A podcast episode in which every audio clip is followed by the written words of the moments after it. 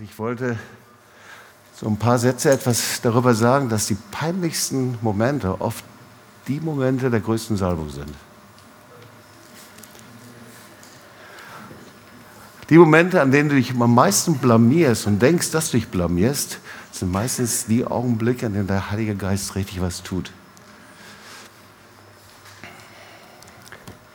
Und da gibt es eine Geschichte, Matthäus 17, da haben die Jünger also richtig versagt, richtig blamiert. Es ist richtig schief gegangen bei dem. Sie sollten Dämonen austreiben.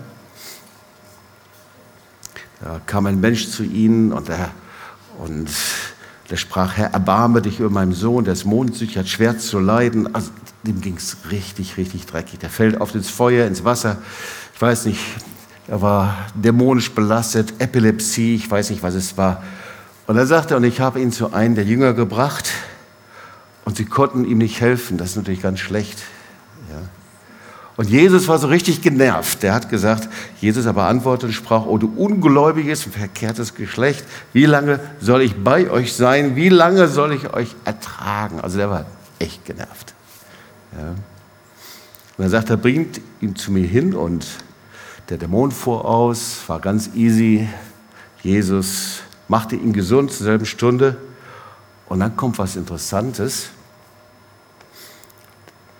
Denn er sprach zu ihnen wegen eures Kleinglaubens, denn wahrlich, ich sage euch, wenn ihr Glauben habt wie ein Senfkorn, so könnt ihr, sagt er zu den Jüngern, zu diesem Berg sagen, hebt dich hinweg. David Heseway hat heute Morgen darüber gesprochen. Und euch wird nichts unmöglich sein. Euch wird nichts unmöglich sein. Merkwürdig, hier, hier das Versagen der Jünger, alles schief geht. Und dann spricht Jesus zu den Jüngern, zu den Bergen, die sie versetzen werden und dann mit einem ganz merkwürdigen Glauben, diesen Senfkorn-Glauben, und ich habe den immer sehr evangelikal verstanden, das ist doch super, ja, man braucht nicht so viel, so ein bisschen Glauben reicht schon. Aber das ist damit nicht gemeint. Sondern Jesus spricht über etwas, er sagt, die größte Kraft liegt an einem Punkt, den wir so oft überhaupt nicht beachten, den wir so oft ignorieren. Also dieser Senfkorn-Glaube ist nicht einfach so ein kleiner Glaube irgendwo, den man dann eben irgendwo findet, sondern es ist ein ganz unbeachteter Glaube. Ein Glaube, der so gering ist, dass man ihn eigentlich gar nicht haben will. So unbedeutend, dass man darüber hinwegschauen kann.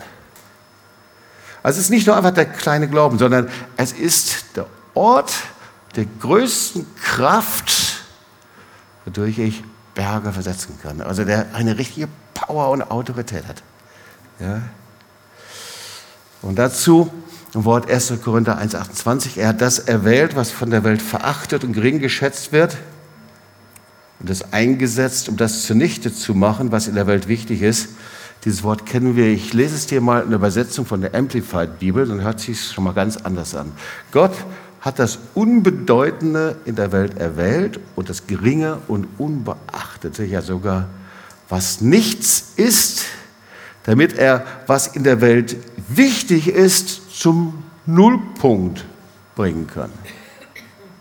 Damit sich kein Mensch in der Gegenwart Gottes rühmen kann. Also das Geringe und Unbeachtete. Also ich bin davon überzeugt, dass der Herr dich gesandt hat, jeden Einzelnen gesandt hat. Darüber haben wir gesprochen bei dem Retreat, dass die volle Sendung, die jedem Einzelnen ist, die apostolische Sendung, die Vollmacht der Autorität, die Werke Gottes zu tun, die Sendung zum Menschen. Gott hat dich gesandt, ganz gleich, wer es ist, ob das in der Kindertagesstätte ist, ob das in Senioren, im Krankenhaus ist, an Arbeitsplatz, zu Menschen, die einfach den lebendigen Gott brauchen. Und du hast die Vollmacht, die Autorität, die Werke Gottes zu tun. Und da, wo wir anfangen, dem Herrn zu dienen, da ist sofort die Vollmacht und Autorität, die Power des Himmels hinter uns. Und was wir auch gelernt haben, dass der Glaube beginnt immer mit einem Wort, mit diesem Wort kommen. Ja, wir kennen dieses Wort, wir haben uns damit beschäftigt auch aus äh, Matthäus 14, 29. Jesus, äh, Petrus in diesem Boot im stürmischen See, er sieht Jesus auf dem Wasser laufen und er sagt, Herr, sprich nur ein Wort und ich komme. Und dann spricht Jesus, komm her, Matthäus 24, 14, Vers 29. Und dann sehen wir, wie Petrus aus diesem Boot steigt und er geht aufs Wasser. Eine herrliche Geschichte. Wer möchte gerne Petrus sein? Wow, cool. Weil manchmal beachten wir etwas nicht. Weil der Nährboden des Glaubens ist hammer unattraktiv. Ich weiß nicht, ob du in einem stürmischen See irgendwo übersetzt und dann hörst du das Wort Jesu und dann möchtest du gerne deine Füße aufs Wasser setzen. Auf stürmisches Wasser, das, nicht, das ist nicht attraktiv. Entschuldigung. Ich finde es auch nicht sehr attraktiv, für kranke Menschen zu beten. Dann zu hören, was er für Krankheiten hat. Es ist nicht, also wenn es für dich richtig anziehend ist, schön, ja. Aber es ist nicht sehr attraktiv. Und wenn ich dann weiß, was da alles in mir abgeht, ja, wenn, das ist nicht die Explosion des Glaubens. Und ich glaube auch bei Petrus, da war nicht eine Explosion nach der anderen sagt, jetzt laufe ich über Wasser und später, 2000 Jahre, werden sie von mir hören. Ich glaube, er war so voller Zweifel und Kämpfe und No-Go und das mache ich nicht. Das war nicht attraktiv. Das ist nicht attraktiv, mit Leuten zu sprechen das Zeugnis zu geben und zu erwarten, dass du gegen eine Wand läufst. Sorry, also wenn bei dir ein Glücksschauer nach dem anderen runterläuft und dann, oh, heute darf ich Zeugnis geben, herrlich, das ist aber schön. Wow, ich gratuliere dir, wunderbar, da bist du in der Heiligung schon weit fortgeschritten.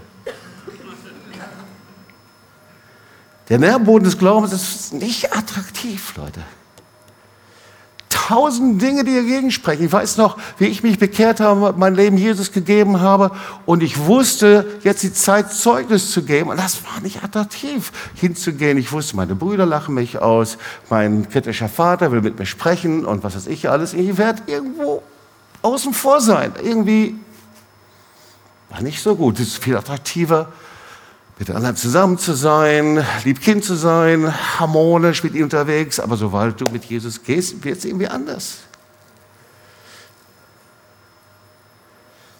Ist nicht attraktiv. Ich weiß noch, mein, als der Herr zu mir mein erstes prophetisches Wort gegeben hat, Viele haben ja so eine Vorstellung, ja, der Herr kommt, dann habe ich das prophetische Wort und dann steht jemand auf und sagt, ich war's, Halleluja.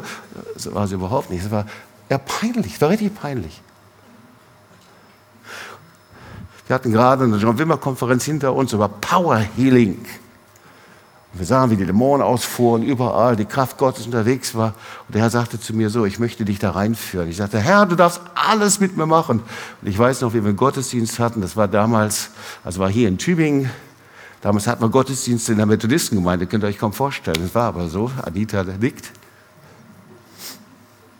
Und ich hatte ein prophetisches Wort. Dieses prophetische Wort war, jeder hat, jemand hat Schmerzen am kleinen Finger. Es war peinlich, echt, es war echt peinlich. Ja. Schmerzen am kleinen Finger. Und jetzt melde dich. Keine Hand geht hoch. Schmerzen am kleinen Finger, der hat zu mir gesagt. Jemand steht auf, peinlich. Kennt ihr sowas? Wenn so ein peinliches Schweigen entsteht und man versucht im Glauben leicht wieder drüber hinwegzugehen, zum nächsten Programmpunkt? Ja? So. Und gleichzeitig denkst du, ouch, wo ist das nächste Mauseloch, was ich mich irgendwo Kennst du das? Ich, ich habe das sehr oft erlebt. Ja? Und dann war der Gottesdienst vorbei und dann hinterher kam dann eine junge Frau zu mir und sagte, ich habe mich nicht getraut zu melden, ich war's. Ich sagte, vielen Dank. Richtig cool. Ja? Also, der Nährboden des Glaubens ist nicht, dass du wie Superman in der Versammlung bist und die Dinge tust, sondern es ist völlig unattraktiv. Ich weiß noch, wie wir hier Gottesdienste durchführten. Ein Gottesdienst damals hier in der Baptistengemeinde. Damals habe ich die Anbetung geleitet, mehr recht als schlecht, die Gitarre in der Hand. Ähm, Ja, das war eine coole Anbetung, muss man wirklich sagen. Die war so gut, dass jemand, der ein absolutes Gehör hatte, sagte, ich kann das nicht mehr tragen, ich kann nicht mehr bei euch sein. Ähm, aber gut, das war eine andere Geschichte. Ich weiß nicht, ob Ruth zuschaut. Ruth spielte Geige, ich spielte Gitarre. Und Ferdinand, ich weiß nicht, ob er hier ist, Krug, er spielte Percussion. Es war, hat sich schrecklich angehört. Aber wir haben den Herrn angebetet.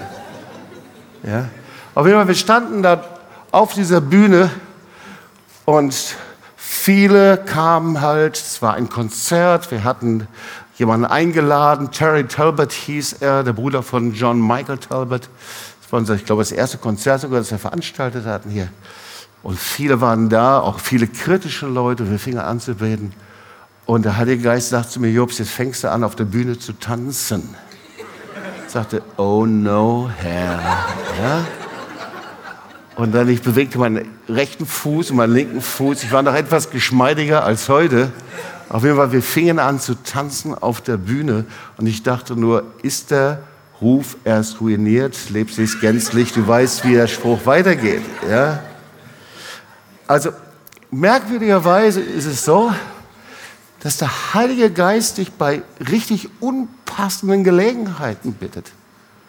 Wir wollen immer die passende Gelegenheit haben, immer, dass es wirklich gut geht. Aber komischerweise, der Heilige Geist macht es völlig anders. Es passt meistens nie. Du gehst entlang und du hast was zu tun, du möchtest irgendwas, aber bong, spricht der Heilige Geist, mach dies und jenes. Das passt nicht. Passt rein zeitlich nicht, Heiliger Geist. Könntest du es bitte so einrichten, dass es bei mir in meinen Rahmen hineinpasst? Aber es passt meistens nicht. Oder aber du sitzt in der Versammlung und der Heilige Geist spricht ein Wort zu irgendjemandem und du sagst, habe ich nicht gehört, Herr ich habe was anderes zu tun, ich habe mit mir selber zu tun. Ja. Also es passt meistens nicht, wenn der Heilige Geist spricht. Und genauso, glaube ich, war es schon auch bei Petrus. Der war da nicht wild in seinem Boot und hat darauf gewartet, dass er endlich aufs Wasser gehen kann und versinken darf. Herrlich, Herr, das ist so schön, ich darf Glauben lernen. Das war nicht so. Und meistens passieren die peinlichen Situationen vor vielen Menschen. Da gucken Leute zu, du bist auf der Bühne, da sollst du einfach was machen und alles geht schief. Du singst schief, machst schief, tust schief, irgendwas. Du betest, ich habe ein prophetisches Wort. Der Herr sagt zu mir, dein Knie soll geheilt werden. Und der andere guckt dich groß an und sagt, ich habe aber nichts am Knie. Unpassend, peinlich. Warum macht der Herr das? Das ist so komisch. Der Nährboden des Glaubens ist einfach unattraktiv. Aber schau mal, diese Punkte, die sind entscheidend wichtig, weil der Herr will, dass sich niemand vor ihm rühmt. Weil die Kraft des Glaubens kommt aus einem demütigen und zerbrochenen Herzen. Und weil wir naturgemäß meistens nicht so demütig und zerbrochen sind, hilft der Herr so ein bisschen nach. Also die Kraft des Glaubens, ihr Lieben, beginnt mit einer Entscheidung.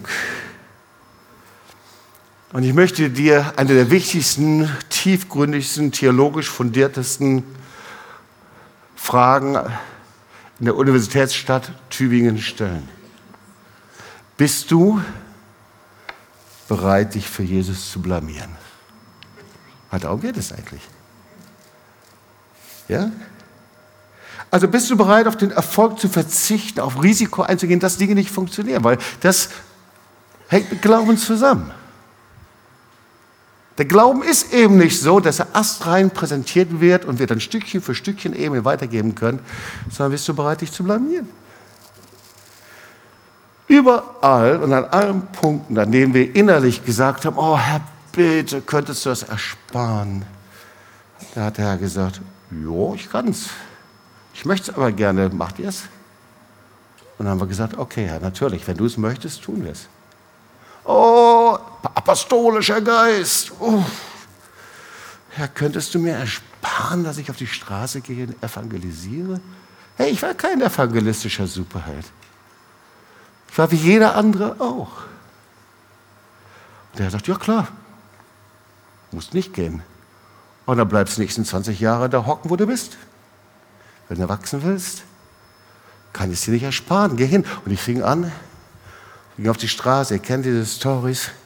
Herr, kannst du mir ersparen, Zeugnis zu geben? Und schwupp, schon hatte ich so ein Ding vor der Nase. Erzähl dann Zeugnis. Ich sagte, Herr, bitte, niemand soll vorbeigehen, bitte noch vorbei, die ganze Familie. Und ich weiß nicht, was ich erzählt habe. Es war sehr, sicherlich nicht so gut. Aber es war gar nicht schlimm.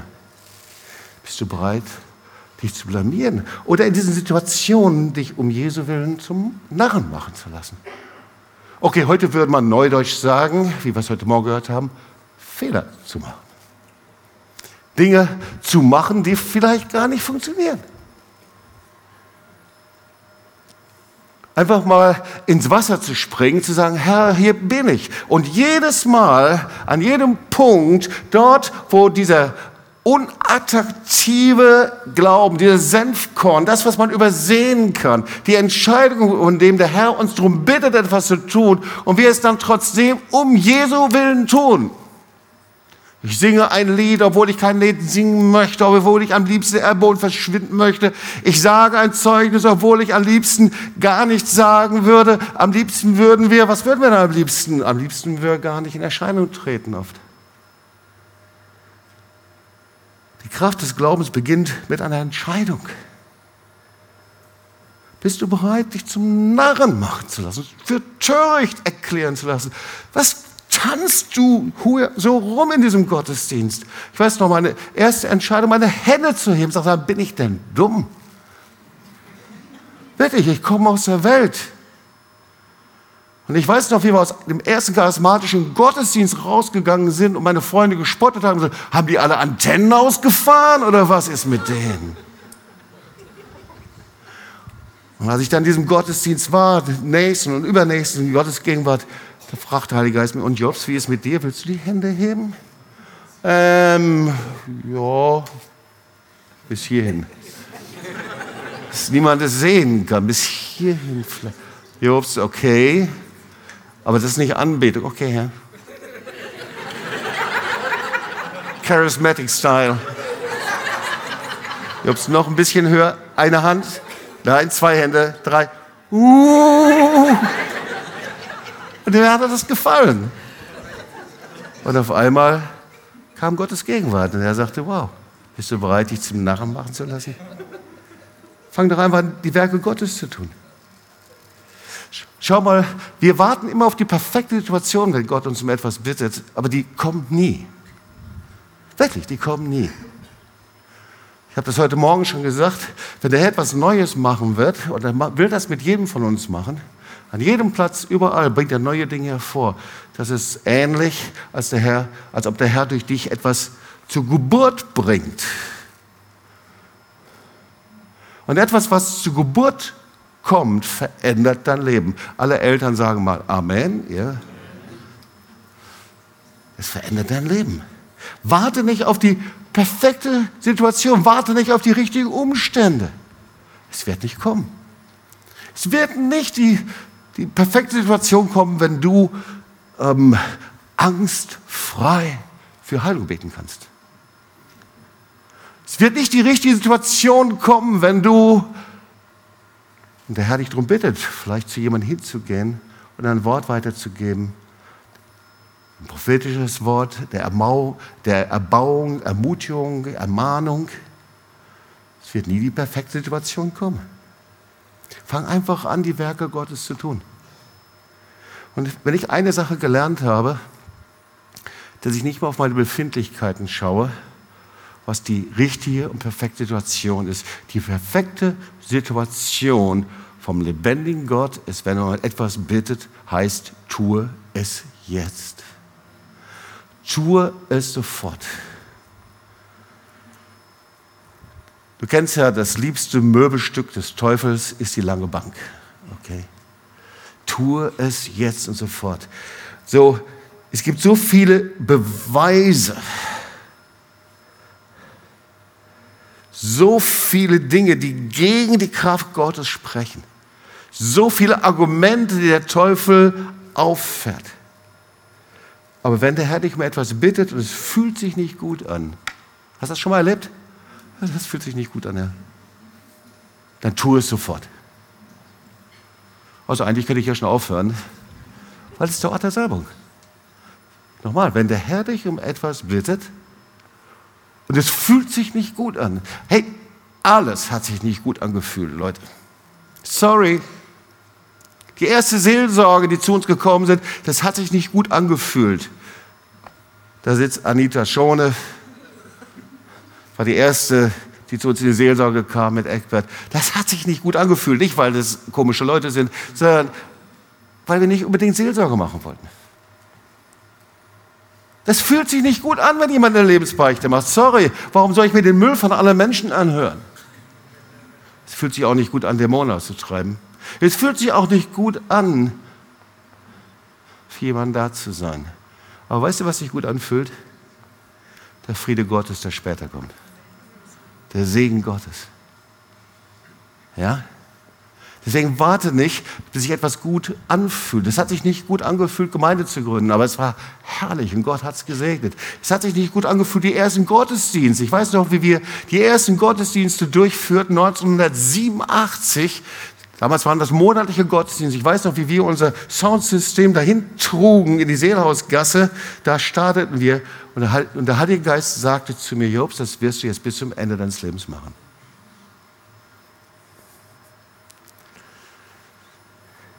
Oh, der Frieden und die Gegenwart Gottes ist herrlich. Die Bestätigung ist, kannst du nicht eintauschen mit irgendetwas. Aber wenn du in der Situation bist, tu es trotzdem, auch wenn es sich nicht gut anfühlt, tu es. Ob das ein prophetisches Wort ist, ob es ein Sprachengesang ist, ob du zu jemandem hingehst und den Dienst, wenn der Herr dich sendet, ja, denk an die Agenda jeden Morgen. Herr, wohin willst du mich senden? Und der Herr sagt dorthin und sagst, oh nee, Herr. Der Nährboden des Glaubens ist völlig unattraktiv. Und der Herr gebraucht das weniger, dass du weitergibst. So eine meiner Lieblingsgeschichten von Reinhard Bonke. Ich Don't worry, ich predige das jetzt nicht nach. Aber eine der Lieblingspredigten, das ist die Predigt über die Brotvermehrung, der 5000 Brotvermehrung. Und dann über die, vielleicht einige kennen das, ja, über den Philippus-Glauben. Der Philippus, der versucht alles zu organisieren.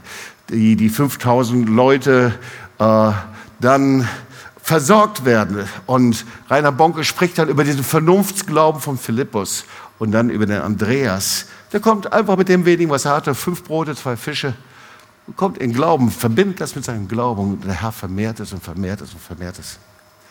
Du hast genug weiterzugeben.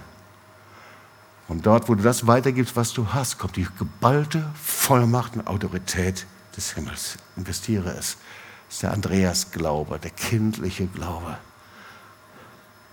Das Jahr 2024, unabhängig politischen Umständen, wo Dinge aussehen werden, kann für dich persönlich und wird für dich zu einem Jahr des Segens, wenn du dich senden lässt, wenn du hingehst und die Werke Gottes tust. Es wird ein Jahr sein, in dem der Herr Wunder tut, in dem der Herr seinen mächtigen Arm bewegt, in dem der Herr sagt, nichts ist unmöglich. Ich freue mich schon sehr auf die Predigt morgen von David Hathaway. Und wenn du zuschaust, dann bitte schalte dich morgen zu, David Hathaway. Oder aber klick's im YouTube an, wenn du das hier später siehst. Auf jeden Fall über die Power des Glaubens. Das ist doch krass. Ein 92-jähriger Mann, der in Power und Feuer des Heiligen Geistes geht, 800 Kilometer mal schnell am Steuer angereist kommt, predigt im Feuer des Heiligen Geistes. Hey, das nimmt uns alle aus unserer Lethargie heraus, oder? Aber auch er muss das lernen.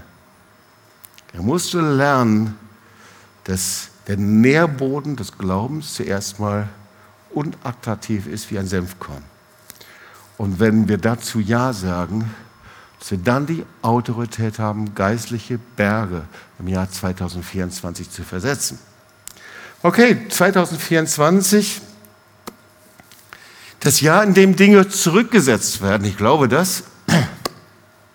Wir werden das hinterher sehen, ob es so auch wirklich war. Das ist aber das, was ich empfinde. Und das kann ja auch nicht sein, wenn irgendwie etwas nicht funktioniert, ein System sich heiß gelaufen hat, nicht mehr vorschriftsmäßig funktioniert, nicht mehr auf die Eingaben des Benutzers reagiert, dann muss man es eben auf den Anfangszustand zurücksetzen. Und wir sind in einer Zeit, in der die Dinge nicht mehr funktionieren, weil die Grundlage nicht stimmt. Die Grundlage des christlichen Abendlandes sind, ist das Wort Gottes, sind die Werte. Und deswegen sehen wir, vieles läuft einfach nicht mehr rund. Aber darüber geht es mir gar nicht, sondern wenn etwas nicht mehr rund geht, und so wollen wir uns erstmal selber anschauen, als Kirchen, Gemeinden, als Christen, dann braucht es einen Neustart. Ein Zurücksetzen. Ein Neustart. Nicht in dem Sinne von neues Jahr und jetzt mache ich neue Versprechungen, sondern wir sind manchmal an Punkten, an denen wir merken, so können wir nicht mehr weiterleben. Das geht so nicht. Und er fragt uns das, wie wir in einen Neustart hineinkommen. Und zuerst Neustart in deiner Beziehung zu Jesus. Du kannst eine Beziehung zu Jesus haben, theoretisch, und die Dinge funktionieren alle, oder du kannst wirklich eine Liebesbeziehung zu ihm haben, indem du jeden Tag und jeden Morgen von seinem Wort lebst. Liebesbeziehung. Manchmal müssen wir damit ganz neu starten. Und eine Liebesbeziehung funktioniert nicht ohne Zeit, sorry. Ja? Alle Pärchen, Paare, Ehepaare, Freundschaften, die da sind, du investierst in Zeit. Und wenn du mehr Zeit in Sport und Wellness investierst, dann hast du eine Liebesbeziehung zu Sport und Wellness. Ganz easy. So ist das. Wenn du mehr Zeit in deine Social Media, dein Handy sagt ja jedes Mal, wie viele Stunden du pro Tag da sitzt, drei Stunden, vier Stunden, fünf Stunden, kannst du mal hochrechnen, wenn du deine Zeit in dem Wort Gottes liest und Zeit mit dem Herrn verbringst, dann weißt du, wie deine Liebesbeziehung ist. Ja? Oder aber wenn du eben mal nachrechnest, was du dir alles anschaust und machst und kaufst und tust und Gott will dich beschenken und versorgen, gar keine Frage. Aber du da deine Freude hast und deine Zeit mit dem Herrn jedes Mal sehr trocken und leer ist, dann weißt du, wo deine Liebesbeziehung ist. Easy. Also, manchmal heißt es, dass wir einfach die Dinge tauschen müssen. Ganz einfach aufrechnen, tauschen und sagen, Herr, du bist der Erste. Liebesbeziehung zuerst zu dir. Aber das müssen wir uns auch so anschauen, so ehrlich, so klar. Ja, Neustart oder Neustart im Gebet. Genauso auch. Es ist ja nicht so, dass wir Gebetsmarathon-Leistungssportler sind oder sowas. Das Wort Gottes spricht ja auch davon, dass wir plappern können wie die Heiden. Ich habe es heute Morgen oder gestern schon gesagt.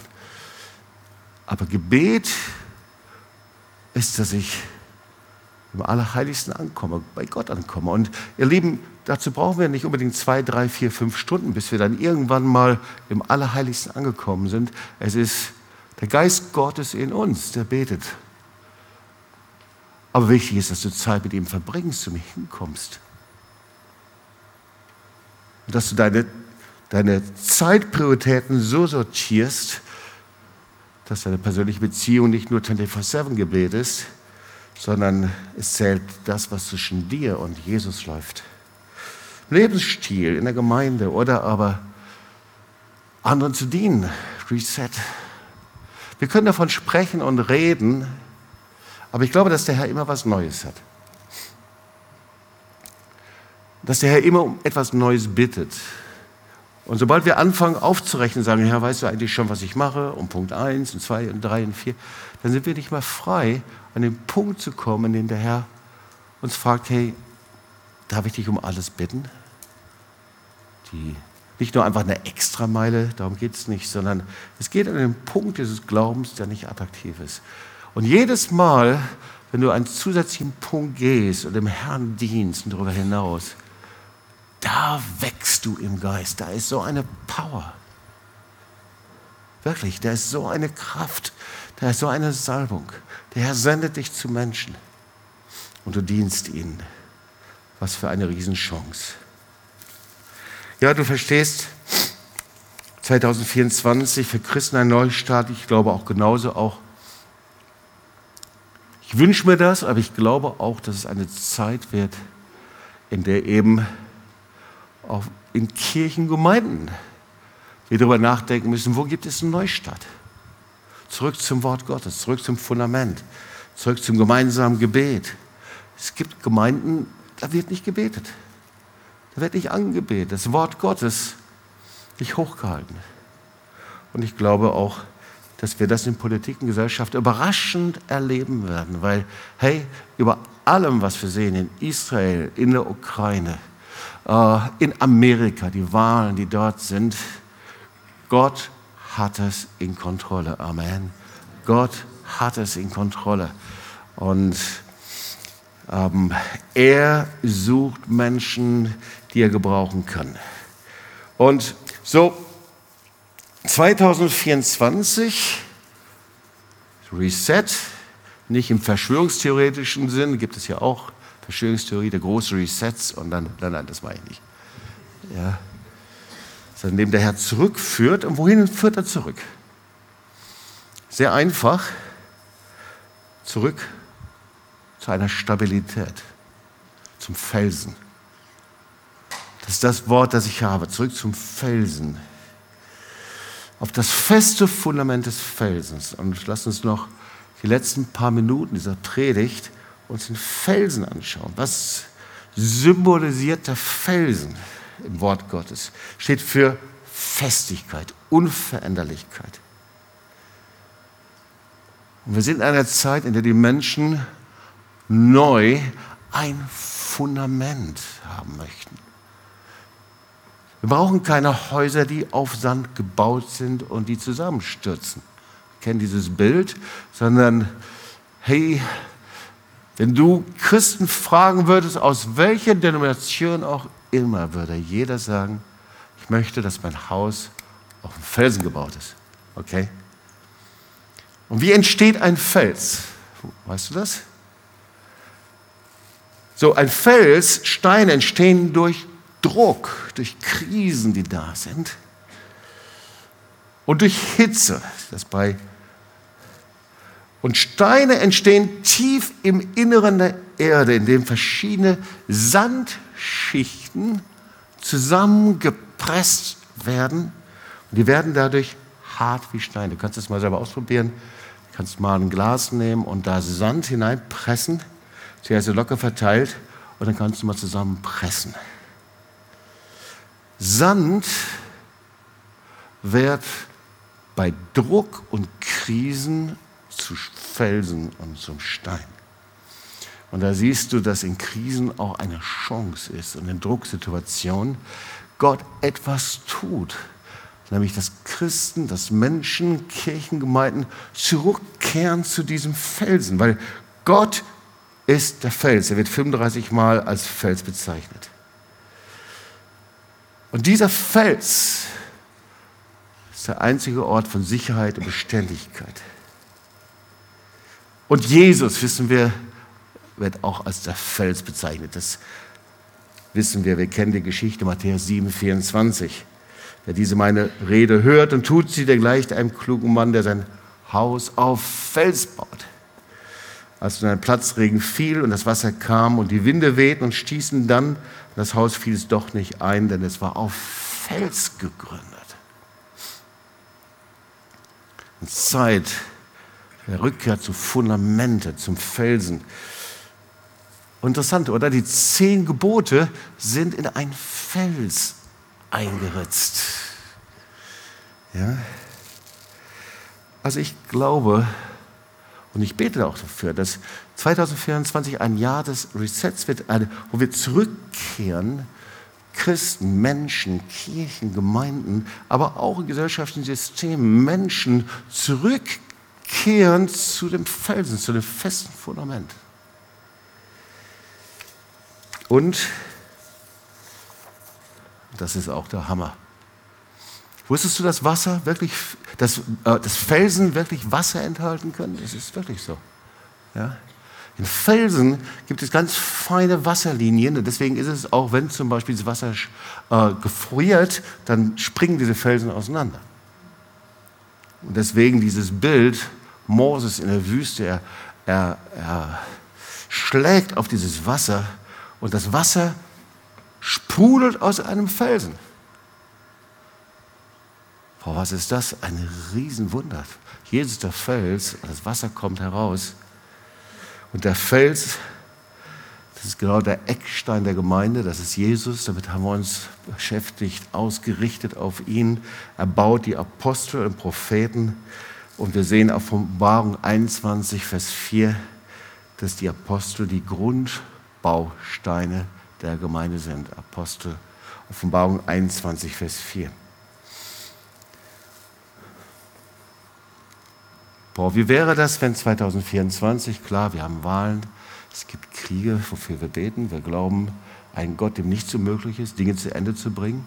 Wir glauben und ich glaube daran, dass Gott übernatürlich eingreift. Ich glaube, dass die Hand Gottes im Nahen Osten zu sehen ist, bei allem Leid, das da ist. Dass Gott nie außer Kontrolle ist und gleichzeitig glaube ich, dass der Herr die Dinge so bringt und zusammenbringt, dass es eine Zeit ist, in der er unsere Augen öffnet für ihn, weil er eine Sehnsucht, einen Wunsch gibt, auf den Felsen zu stehen. Eine Zeit, ich sage es mal so, in der Stabilität belohnt wird. Eine Zeit, in der Kontinuität belohnt wird, in der ich nicht kurz etwas anfange und dann aufhöre und eine Zeit, in der nach neuen Antworten gesucht und in christlichen Werten neu gefunden wird. Wow. Das wäre ja krass, wenn sowas passieren würde.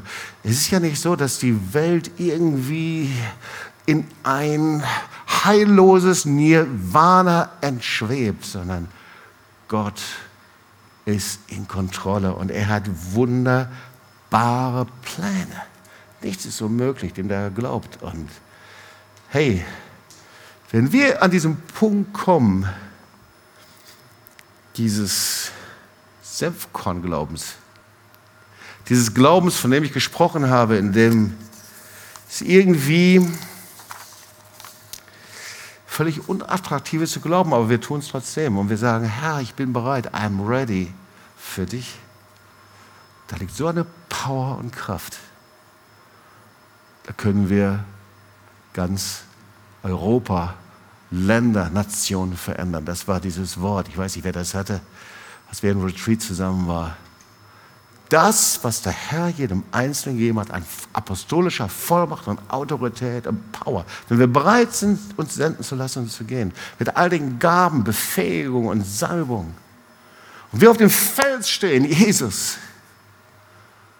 in ihm sind, was kann 2024 passieren? Es wird ein Jahr des Segens sein, in dem etwas zurückkommt. Und ich glaube, manchmal macht der Herr die Dinge ganz anders. Wir haben schon so viele Zukunftsvorhersagen gesehen, die so dystopisch waren und schrecklich und furchtbar. Gott ist ein großer Gott. Und das größte Geschenk ist, auf diesem Felsen zu stehen. Lass uns mal aufstehen und wir wollen zusammen beten.